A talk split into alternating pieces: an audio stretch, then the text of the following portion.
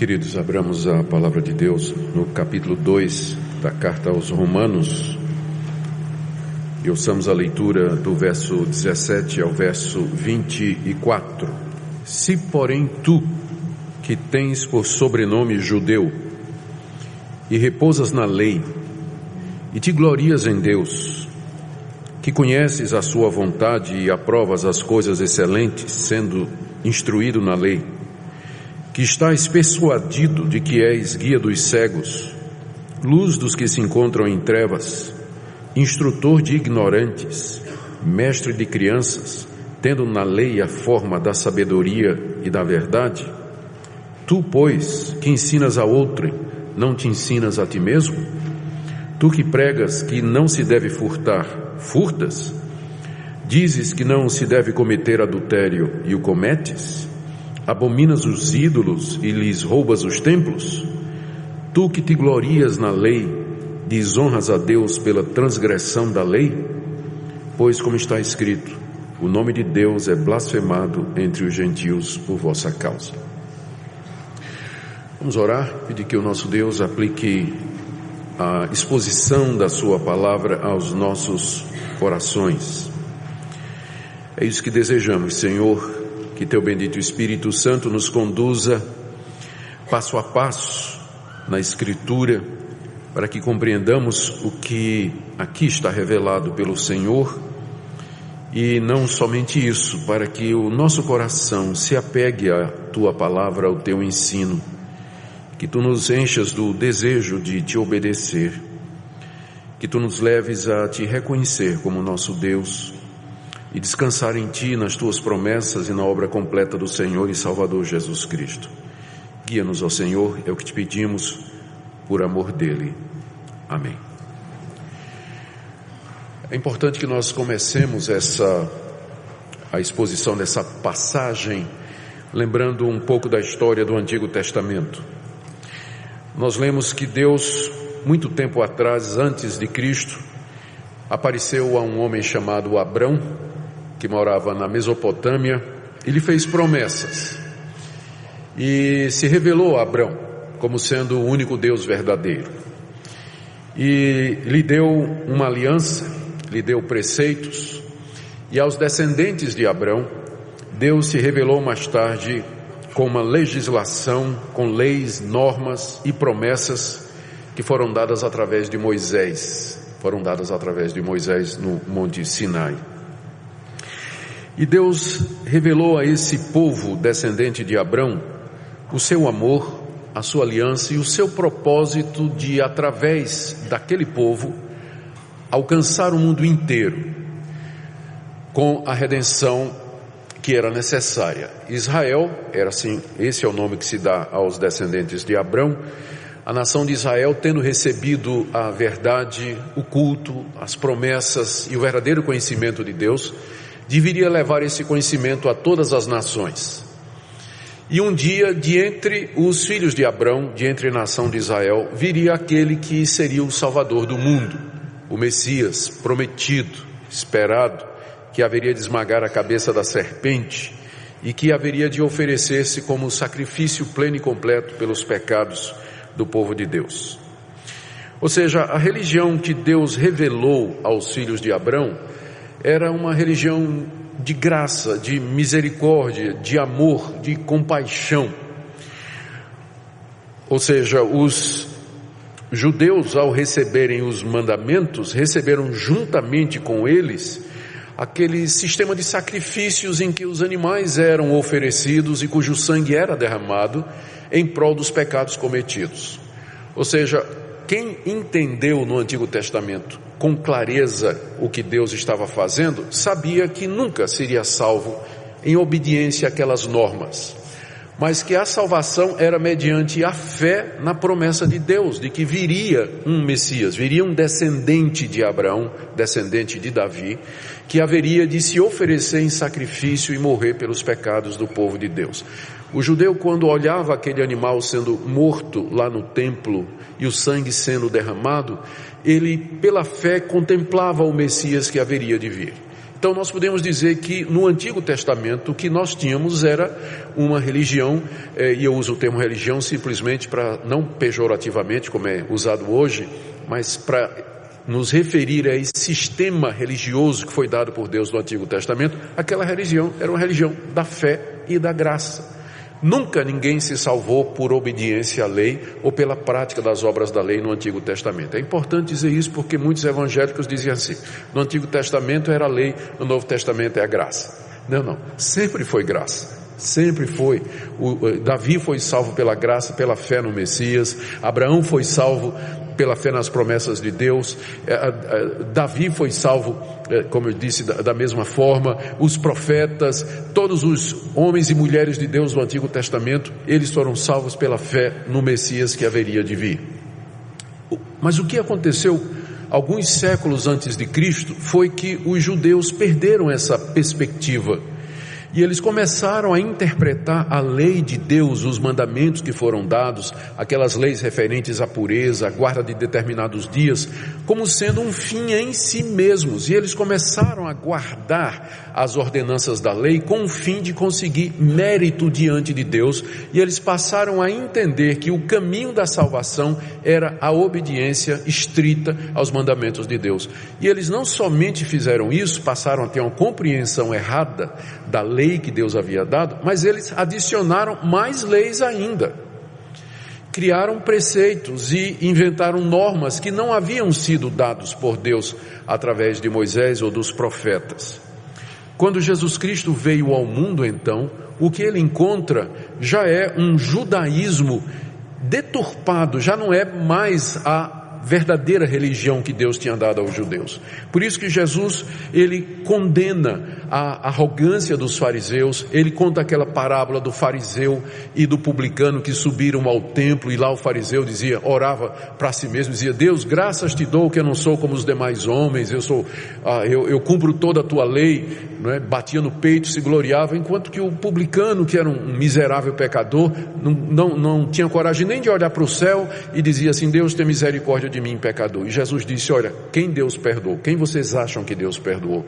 Não foi o judeu arrogante que pretendia com a sua justiça própria ser recebido por Deus, mas aquele pecador ali que se humilhou diante de Deus e reconheceu que precisava de misericórdia.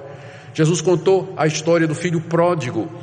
Era um filho mais novo de um homem rico que resolveu ir embora e lá desperdiçou todos os seus bens. Um dia se arrependeu e voltou para casa. E o pai recebeu o filho com muita alegria, mas o filho mais velho, o irmão mais velho do pródigo, achou muito ruim. Como é que o Senhor recebe esse pecador miserável que gastou tudo? Eu passei minha vida toda cumprindo tuas ordens e tu nunca me deste nada. O filho mais velho representa os judeus. Jesus contou exatamente essa história para mostrar como o judeu eh, tinha compreendido errado o propósito de Deus em dar a lei.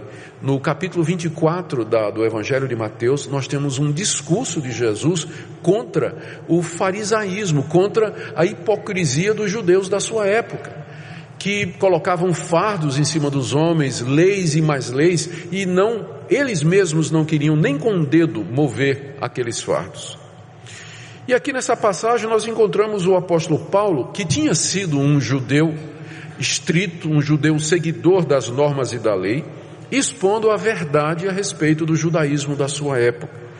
O ponto central do apóstolo Paulo nessa passagem que nós lemos é exatamente mostrar esse ponto de que o judeu não pode pensar que ele vai ser tratado diferente por Deus pelo fato de que Deus lhe deu muitos privilégios que não deu a outros povos. E pior do que isso, o judeu, mesmo tendo recebido a lei de Deus, a graça de Deus, a, as promessas de Deus, ele não consegue viver coerentemente de acordo com as demandas da lei. Em resumo, Paulo está querendo mostrar que os privilégios que Deus deu à nação de Israel era para que eles fossem uma bênção para os outros povos que eles recebessem com humildade e servissem outros povos. Mas agora o que é que eles fizeram? Eles acharam que aquilo era um privilégio especial, que aquilo os fazia diferentes, que Deus ia ter dois pesos e duas medidas no dia do juízo. Alguns rabinos diziam que um filho de Abraão jamais seria condenado ao inferno. Eles desprezavam os outros povos, julgavam os outros povos e achavam que porque tinham a, a lei de Deus, eles seriam tratados de maneira diferente. Aqui o apóstolo Paulo critica exatamente essa falsa confiança e a hipocrisia que é você dizer uma coisa e viver de outra maneira, que é exatamente a maneira de viver dos judeus da sua época. Paulo mostra a gravidade desse ponto, e aqui eu estou entrando na estrutura do texto já, primeiro mencionando os privilégios que Deus deu ao povo judeu. São cerca de nove a dez privilégios que ele menciona aí, do verso 17 até o verso 20. Depois, Paulo denuncia a falsidade em que o judeu vivia, ah, eles deveriam praticar o que ensinavam aos outros e na verdade não praticavam. Paulo denuncia isso do verso 21 até o verso 23 e ele escolhe três pecados característicos do judaísmo da sua época, nós iremos ver. E ele termina falando do efeito desastroso disso entre os povos. O nome de Deus que era para ser engrandecido pelos judeus, na verdade acabava sendo enlameado. Nós perguntamos o que é que isso tudo tem a ver conosco. Eu queria que, enquanto a exposição do texto progredisse, a, a passagem foi escrita primariamente para os judeus, nós nos colocássemos na posição deles, porque também como os judeus, nós que nos consideramos cristãos, recebemos privilégios da parte de Deus, conhecemos a verdade, fomos iluminados, recebemos o evangelho, mas infelizmente, infelizmente, a conduta de a nossa conduta com frequência tem sido motivo de escândalo para aqueles a quem nós deveríamos ser canal de bênção e canal de salvação. Eu queria que nós lêssemos esta passagem, não dizendo assim, bem feito para os judeus, mas queria que nós lêssemos essa passagem nos colocando no lugar deles, porque no final essa vai ser de fato a aplicação da passagem para nós. Vamos começar então vendo os privilégios que Deus deu aos judeus e que Paulo relembra aqui. Aqui no verso 17, você percebe que Paulo está começando um diálogo com alguém. Ele diz assim: Se, porém, tu que tens por sobrenome judeu. Paulo, na verdade, não estava conversando com ninguém, nenhum judeu de verdade na frente dele. Isso aqui é um recurso que a gente chama de diatribe, que é uma, uma, um argumento ou um artifício de retórica em que você começa, para você tornar algum ensinamento mais claro, uma, uma polêmica mais clara, você se imagina que você está discutindo com alguém. Então Paulo estava lá na sua casa ditando essa carta para Tércio, que foi quem escreveu, não é? A, a carta aos Romanos, e ele de repente começa a, a falar como se estivesse discutindo com um judeu. E nessa discussão imaginária com o judeu, Paulo é, lembra a esse judeu a atitude errada que ele tinha com relação aos privilégios que Deus deu. Primeiro, está aí no verso 17: Se, porém, tu que tens por sobrenome judeu, ele, ele quer dizer, se você que tem por sobrenome judeu, aí pula para o verso 21 Tu que te ensinas a outro e não te ensinas a ti mesmo, só que antes de chegar no verso 21, que é a conclusão do começo do argumento, ele vai primeiro reforçar a, a, a, a seriedade da coisa, mostrando os privilégios que o judeu recebeu. Você que deveria guardar a lei não está guardando. Você que é isso, você que é isso, você que é aquilo, você que recebeu isso. Então, é assim que ele está fazendo aqui. Então, verso 17, primeira coisa que ele diz: Você tem por sobrenome judeu, não é verdade? Sim, e o judeu se gloriava disso. A palavra judeu vem de Judá, que era a tribo de Israel mais proeminente e onde estava a cidade de Jerusalém e que se tornou o centro da religião judaica. Então o judeu se gloriava de ser chamado de judeu, porque esse nome designava a sua religião. A raça era, eles eram hebreus, eles eram hebreus, mas a religião era a religião judaica, que tinha centro em Judá. Então, judeu era um título que ele gostava de dizer. Como é seu nome? Eu sou Simão, o judeu. Indicava a religião dele. Ele tinha glória nisso de ser chamado judeu, porque apontava para o fato de que eles tinham recebido de Deus a única revelação a única religião verdadeira. Você se gloria no seu sobrenome judeu, não é verdade? Diz o apóstolo Paulo. Você repousa na lei, ainda no verso 17. O repousar aqui quer dizer o seguinte: você descansa no fato de que Deus deu a lei a vocês através de Moisés. E vocês acham que isso é uma garantia de que vocês vão ser salvos. Aí você repousa no fato de que recebeu a lei.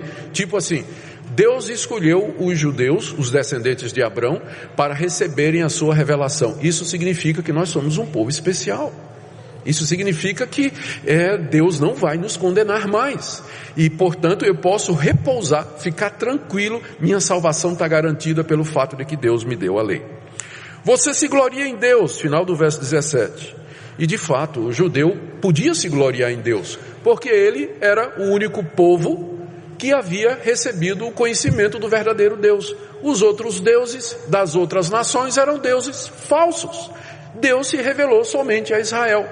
E o judeu se gloriava nisso. Nosso Deus é o único Deus verdadeiro. Os deuses pagãos, eles são deuses falsos. E o fato de que Deus o único Deus verdadeiro nos escolheu, significa que nós somos um povo especial, é? que nós não vamos ser tratados como as demais nações. No verso 18, Paulo diz: Tu te glorias de que conheces a sua vontade. E de fato, o judeu conhecia a vontade de Deus, porque Deus revelou essa vontade através das escrituras sagradas, através de Moisés, através dos profetas.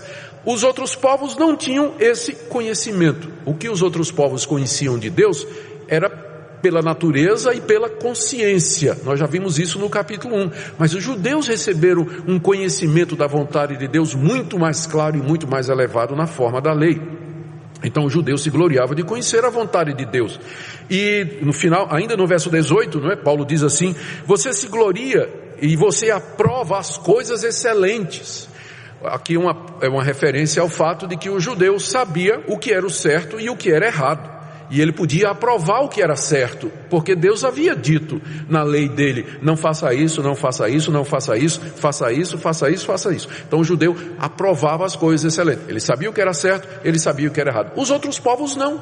Embora tivesse todos os povos é, é, é, tenham uma consciência do certo e do errado, ela não é tão clara como, por exemplo, nos Dez Mandamentos, onde o judeu com clareza recebeu isso, isso e isso, está certo, isso, isso e aquilo não está certo. Então, o judeu se gloriava de que ele sabia o que era o certo e o errado, enquanto que as nações pagãs viviam na ignorância no final do verso 18, Paulo diz: Você é instruído na lei, você se gloria de que é instruído na lei. E o judeu, de fato, se gloriava nisso. Ele tinha recebido a lei de Moisés, os rabinos ensinavam a lei, todo sábado a lei era lida nas sinagogas, desde cedinho, aos, desde uh, criança, o judeu decorava a lei, aos 12 anos ele tinha um uma festa, o Bar Mitzvah, que era a festa de iniciação, em que o menino judeu tinha que é, recitar textos e textos da lei de Moisés para poder ser recebido na comunidade como a, adulto e responsável. Então, o judeu era instruído na lei, ele tinha todo o conhecimento a respeito de Deus. Por isso, Paulo continua no verso 19: você está persuadido de que você é guia dos cegos e luz dos que andam nas trevas. E estava certo. O judeu tinha recebido a luz de Deus. Ele tinha recebido a verdade a respeito de Deus e os outros povos estavam em trevas, eram como cegos, sem conhecer a verdade de Deus, eram ignorantes da, da, da, da, da verdade de Deus. E o judeu se via como superior, né? ele era o guia desses cegos, ele era o, a luz desses povos que estavam em trevas. Ainda no verso 20, Paulo diz: Você se vê e se gloria de ser instrutor de ignorantes. Os ignorantes aqui eram os povos gentios, os pagãos que não tinham conhecimento de Deus, eram ignorantes de Deus mesmo. E a, a nação de Israel tinha recebido a verdade. E eles receberam essa verdade para poder ensinar aos outros. E eles deveriam fazer isso com muita humildade, como gratidão a Deus, é, é, cientes desse privilégio que Deus tinha dado. Mas não, eles se viam como mestres. Os outros eram ignorantes. Eles é que tinham todo conhecimento. E isso porque, final do verso 20, eles tinham na lei a forma da sabedoria e da verdade. E era mesmo. A sabedoria e a verdade havia sido, haviam sido dadas ao judeu na forma da lei, na lei que eles receberam da parte de Moisés. Qual, qual era o problema aqui com tudo isso? É que todos esses privilégios eram reais. De fato, Deus só se revelou à nação de Israel, a verdade estava com a nação de Israel, a, a luz da verdade estava com o judeu, as promessas de Deus estavam com os judeus, eles haviam sido colocados por Deus para ser luz das nações, para ser instrutores das nações, para levar a verdade das nações. Que verdade era essa? Que existe só um Deus único e verdadeiro e que ele haveria de mandar um Salvador para o mundo. Isso estava certo, mas qual era o problema na atitude do judeu? É que o judeu se gloriava disso ele se vangloriava. E ele achava que Deus havia feito isso porque eles mereciam. Porque eles eram alguma coisa, era uma raça maior, uma raça superior aos demais povos. E eles tratavam com desdém e desprezo os outros povos. Ah, eu estava me preparando para essa essa passagem, eu estava lendo testemunhos escritos por escritores é, pagãos, gregos e romanos é, dessa época aqui, em que eles é, odiavam os judeus, reclamavam dos judeus, criticavam, zombavam dos judeus, porque a atitude dos judeus era de um povo superior. Um povo que não se misturava com os outros, um povo que condenava constantemente os pecados dos gentios. E o que é pior Paulo agora vai mostrar. Esse povo, tendo recebido todos esses privilégios, não tinha a menor base para achar que estava salvo. O fato de que eles receberam a lei, foram um povo escolhido por Deus de entre os outros povos no Antigo Testamento, não era garantia de salvação, de que no dia do juízo eles seriam perdoados seriam tratados de maneira diferente dos outros, porque eles tinham recebido esses privilégios. E Paulo faz isso mostrando a incoerência interna, ou a, a, incoerência na, na, na, prática e no pensamento dos judeus da sua época, a partir do verso 21 e 24. Como é que Paulo faz isso? Ele listou os privilégios, mas agora ele lista as atitudes dos judeus que mostram que eles não estavam à altura dos privilégios que receberam. Primeiro, tá, o princípio geral, verso 21. Paulo agora é, se vira para o judeu e diz: Tu, pois, que ensinas a outrem, não te ensinas a ti mesmo? Era a primeira denúncia que Paulo faz aqui, uma denúncia geral. Você que ensina a outros, você que acha que é o mestre de crianças, instrutor de ignorantes, guia dos cegos, daqueles que estão em trevas, você que ensina aos pagãos, você que diz aos pagãos que eles estão errados, que adoram falsos deuses, que cometem pecados contra Deus, por que você não ensina a você primeiro? Por que não te ensinas a ti mesmo? Quando Deus nos dá a verdade, Ele quer que nós primeiro sejamos instruídos por ela, para que depois nós instruamos a outros. Você que ensina a outros, por que, que não se instrui a si próprio primeiro? Jesus tinha dito isso. Por que, que você vê a trave? Por que você vê o cisco no olho do seu irmão e não vê a trave que está no seu olho? Você primeiro tem que tirar a trave do seu olho para poder ver o cisco que está no olho do seu irmão. Ele está repetindo, Jesus está dizendo a mesma coisa que, Paulo está dizendo a mesma coisa que Jesus, só que de outra maneira. Você que ensina outro, você não se ensina a si mesmo. E ele lista três situações aqui. A gente não sabe direito porque é que Paulo escolheu esses três pecados em particular: roubo, adultério e idolatria. Talvez porque esses três eram pecados bem destacados na lei de Moisés, eram coisas que a lei de Moisés proibia com muita força. O roubo, a desonestidade, não é? o latrocínio, o adultério, a imoralidade sexual e a idolatria. A lei de Moisés era muito forte nisso e o judeu sabia disso, sabia disso. E outra razão provável é que essas práticas eram comuns no judaísmo da, é, da, da época do apóstolo Paulo. Juntando as duas coisas, talvez nós tenhamos aqui a razão porque é que Paulo foca nesses três pecados aqui. Olha o primeiro aí, o primeiro exemplo aí é, que ele cita. É, no verso 21 ainda. Ele, no verso 21 ele começa dizendo: Tu, pois, que ensinas a outrem, não te ensinas a ti mesmo? Tu que pregas que não se deve furtar, furtas. Os judeus na época de Paulo e na, na época do no primeiro século, eles eram conhecidos por serem desonestos e traiçoeiros nos negócios que eles faziam com gentios. Quando o judeu fazia negócio com o judeu, aí eles eram honestos.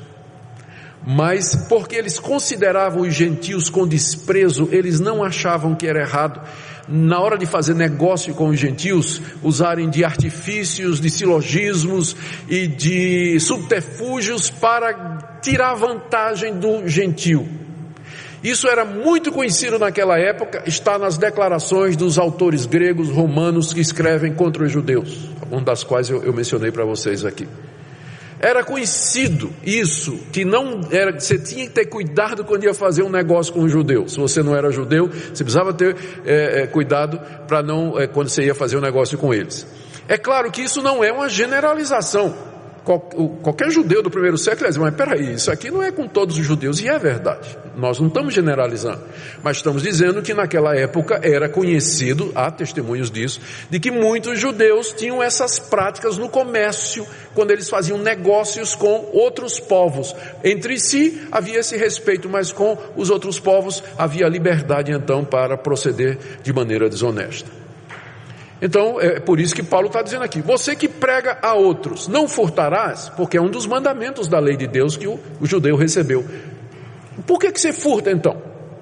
Por que, que você fica, por que, que você usa de, de, de subterfúgio nos negócios, é desonesto nas suas transações e ao mesmo tempo você está lá na sinagoga dizendo, né, não, é proibido furtar, é errado furtar, é um pecado furtar, mas você mesmo faz isso. O segundo que Paulo menciona é o adultério, verso 22.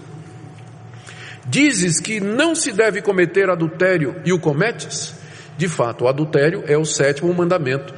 Não, adulterarás é o sétimo mandamento da lei de Deus. Os judeus tinham a lei, eles tinham recebido a lei, sabiam que era verdade, era lido nas sinagogas, eles falavam a respeito disso, condenavam os gentios porque viviam na imoralidade sexual, mas eles mesmos também cometiam adultério há casos e relatos de que era muito comum em determinado período esse tipo de atitude entre rabinos daquela época e que era por isso que a, a, a, posição preferida com relação ao divórcio adotada pela nação de Israel naquela época é que se podia divorciar da mulher por qualquer motivo. Por isso que uma vez questionaram Jesus a respeito disso, porque a posição que eles adotavam entre si é que um homem poderia largar sua mulher por qualquer motivo e a razão é que ele queria ficar com outra. Então era comum esse pensamento e Jesus condena, critica esse pensamento e agora Paulo também. Você diz que não não adulterarás, mas você mesmo também adultera. O terceiro que Paulo menciona, está no verso 22 ainda, tu abominas os ídolos e lhes roubas, roubas os templos. Os primeiros três mandamentos, os dois primeiros mandamentos da, da lei de Deus, é um, eram contra a idolatria. Você não pode ter outro Deus além de mim, você não pode fazer imagem de escultura para adorar. Então o judeu falava da idolatria, ele condenava a idolatria que tinha é, nos, no, nos povos pagãos. É, denunciavam a esse culto falso, a esses deuses estranhos que eram representados por imagens. Os templos pagãos eram cheios de imagens, imagens feitas de ouro, de prata, de pedras preciosas, de material nobre.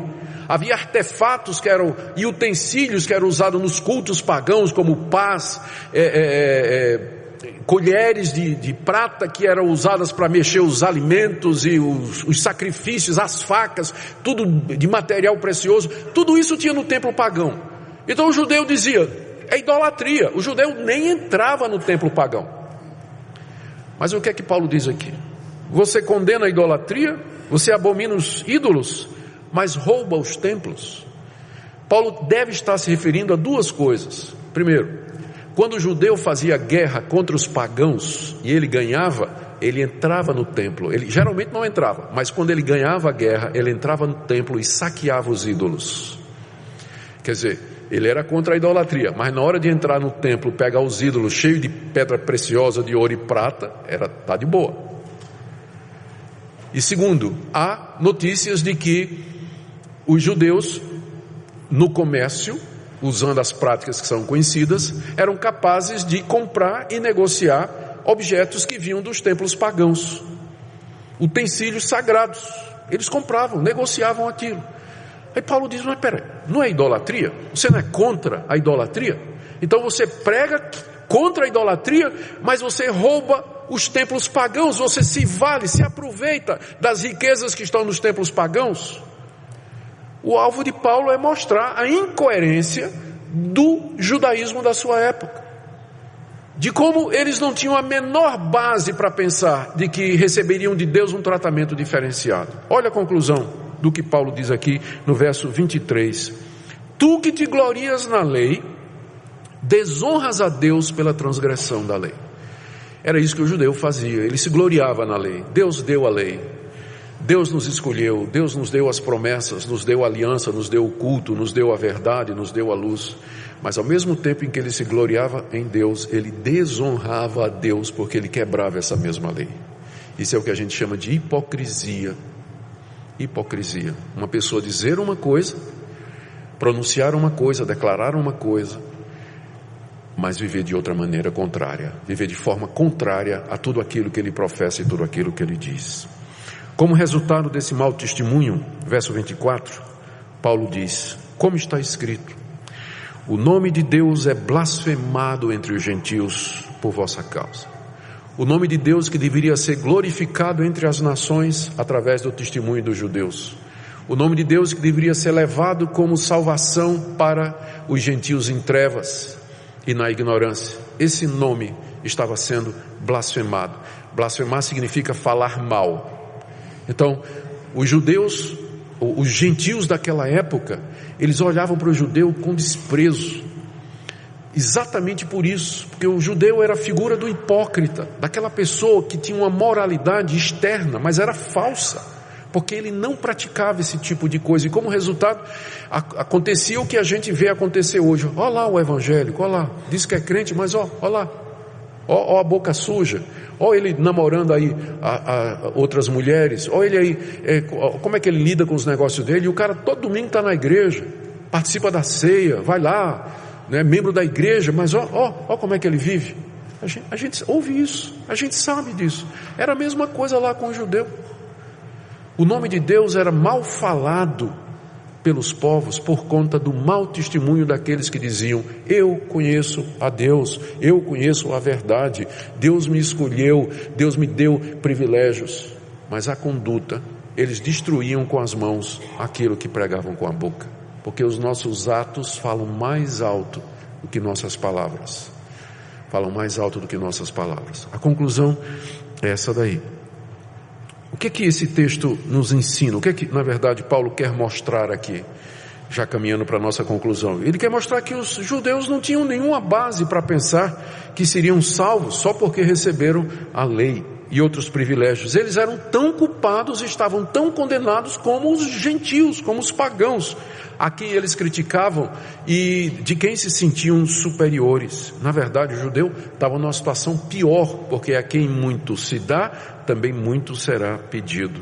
E com isso, Paulo está mostrando, está provando o ponto dele nos capítulos 1, 2 e 3 dessa carta aos Romanos, ou seja, todos pecaram e carecem da glória de Deus. Judeus e gentios. Ninguém vai ser salvo por mérito humano. Ninguém merece de Deus alguma coisa. Todos se extraviaram. Todos quebram a lei de Deus. Todos agem contra a luz que, recebeu, que receberam da parte de Deus. Por isso, se Deus não nos salvar mediante o Evangelho, nós estamos perdidos. Não há salvação em nós. Não há como eu me justificar diante de Deus. Não há como eu receber de Deus algum favor com base no que eu sou, no que eu faço. A moralidade não vai me salvar porque ela é hipócrita. A religiosidade não vai me salvar, ela é insuficiente.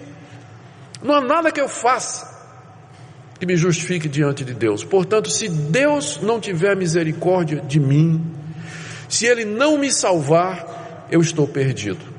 E aqui, eis o Evangelho. O Evangelho, por isso que o nome é Evangelho, boa nova, não é? Isso significa em grego, boa notícia.